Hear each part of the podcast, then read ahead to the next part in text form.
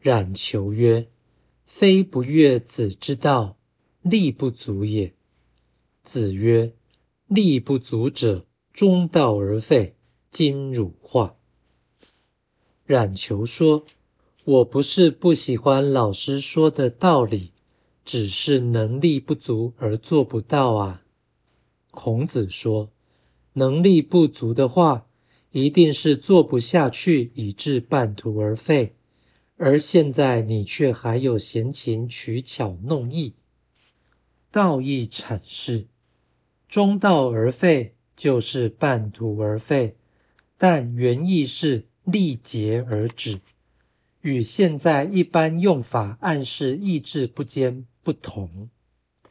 金汝画的画确实是画画的意思，不是传统说法画地自限的意思。画画是艺术，而从事艺术表示最迫切的求生问题已经获得解决，尤其是在古代。因此，画暗示犹有余力。此章所示是传道者常见的学生反应，也就是人性对于求道的一般态度。